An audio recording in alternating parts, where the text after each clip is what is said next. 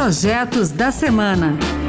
Novas propostas e projetos que chegam ao Senado. Olá, está no ar o Projetos da Semana. Eu sou Pedro Henrique Costa. A partir de agora você vai conhecer as principais propostas apresentadas no Senado Federal nesses últimos dias. No programa de hoje, vamos falar sobre a tragédia de Petrópolis, direitos do consumidor, autosserviço nos postos de gasolina.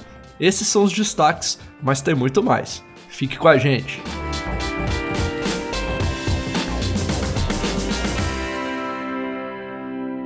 Vamos abrir o programa falando da tragédia na região serrana do Rio de Janeiro. Até este momento, o número de mortos em decorrência das chuvas e suas consequências em Petrópolis chega a 120. No último dia 15, as tempestades que atingiram o município provocaram enxurradas que devastaram bairros mais de 100 pessoas continuam desaparecidas.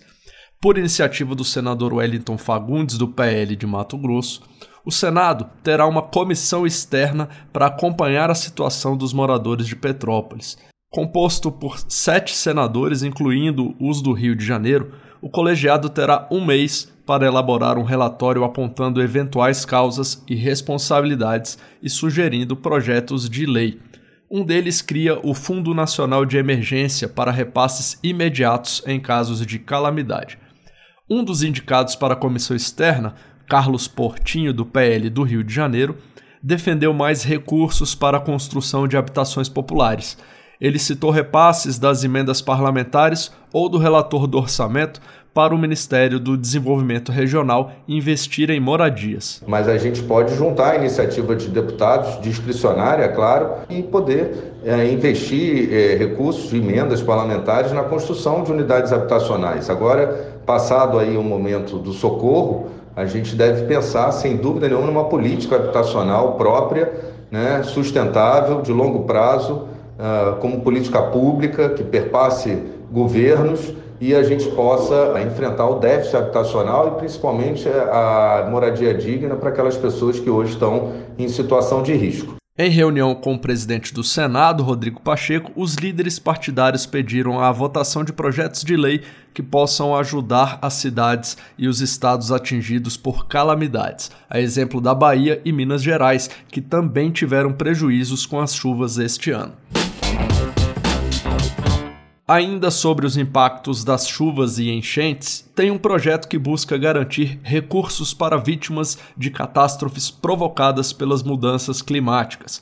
O senador Alessandro Vieira, do Cidadania de Sergipe, quer destinar para o Fundo Nacional sobre Mudança do Clima 20% da arrecadação da União decorrente da exploração do petróleo na região do pré-sal e também de multas arrecadadas com desmatamento e queimadas. Pelos cálculos do senador, esses recursos devem garantir cerca de 800 milhões de reais por ano. E a gente segue falando de impacto ambiental. O assunto agora é garimpo o senador Jorge Cajuru, do Podemos de Goiás, apresentou um projeto para derrubar um decreto do presidente Bolsonaro que institui o programa de apoio ao desenvolvimento da mineração artesanal e em pequena escala, ou seja, a extração de substâncias mineráveis garimpáveis. Jorge Cajuru destacou que a Amazônia perdeu 10 mil quilômetros quadrados de floresta nativa no ano passado, na maior destruição em 10 anos Segundo o Instituto Nacional de Pesquisas Espaciais, o INPE, a floresta teve recorde de alertas para desmatamento no mês de janeiro deste ano. Jorge Cajuru destacou o estudo inédito do projeto Amazônia 2030, que mostra que os alvos preferidos dos criminosos são as terras públicas, nos últimos três anos, 51% do desmatamento da região ocorreram em terras indígenas, unidades de conservação e florestas públicas não destinadas. Para os ambientalistas, garimpo em microescala é uma ficção. O decreto pode se converter em retaguarda jurídica ao garimpo ilegal, cada vez mais atuante na maltratada Amazônia. Já o senador Chico Rodrigues, do Democratas de Roraima, defendeu a regulamentação da atividade de garimpo artesanal, segundo ele, explorada por trabalhadores que buscam o sustento próprio. Ele também cobrou limites e regras de abordagem dos garimpeiros pelos fiscais do IBAMA, do ICMBio e da Polícia Federal nas operações de combate ao desmatamento. Acredito que se houver suspeição de ato ilícito, os equipamentos ou bens devem ser averiguados e, em havendo algum indício de crime, serem apreendidos, para assim, após uma investigação justa e respeitosa, terem a destinação determinada pela justiça.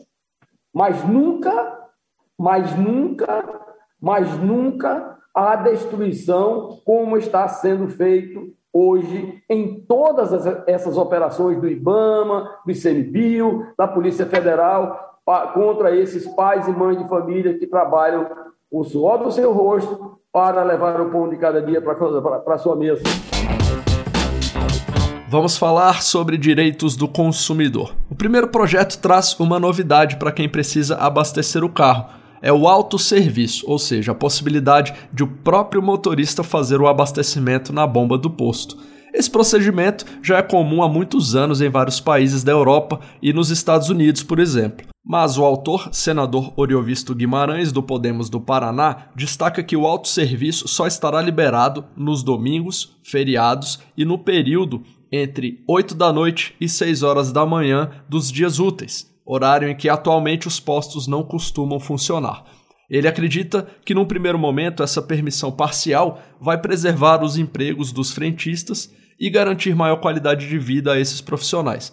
Outra vantagem apontada pelo senador Oriovisto Guimarães é uma possível redução do preço do combustível com o autosserviço. Outro projeto que vale a pena destacar tem a ver com o serviço gratuito de atendimento pelo telefone, via 0800.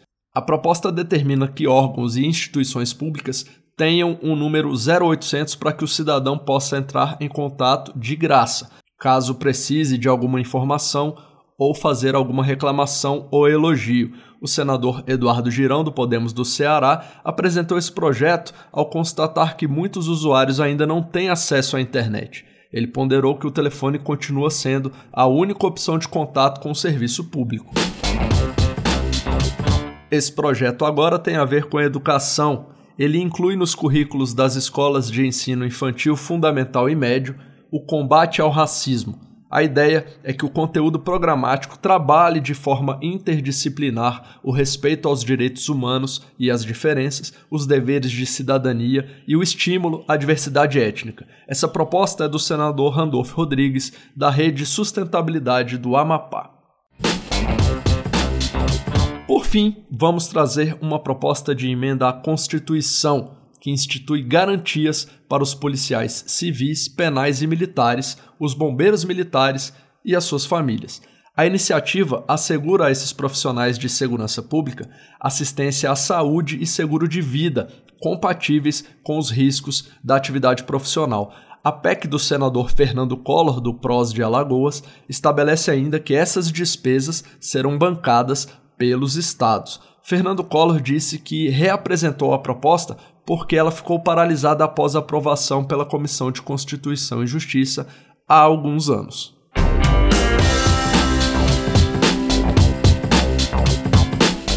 É isso aí, o Projetos da Semana fica por aqui.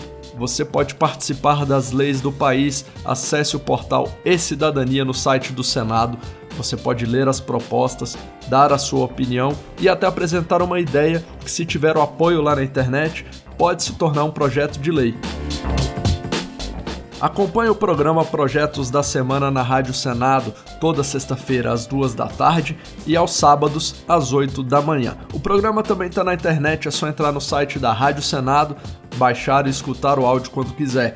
Se você preferir, tem o podcast que está nas principais plataformas. Eu sou Pedro Henrique Costa, muito obrigado pela sua companhia e até o próximo Projetos da Semana. Projetos da Semana.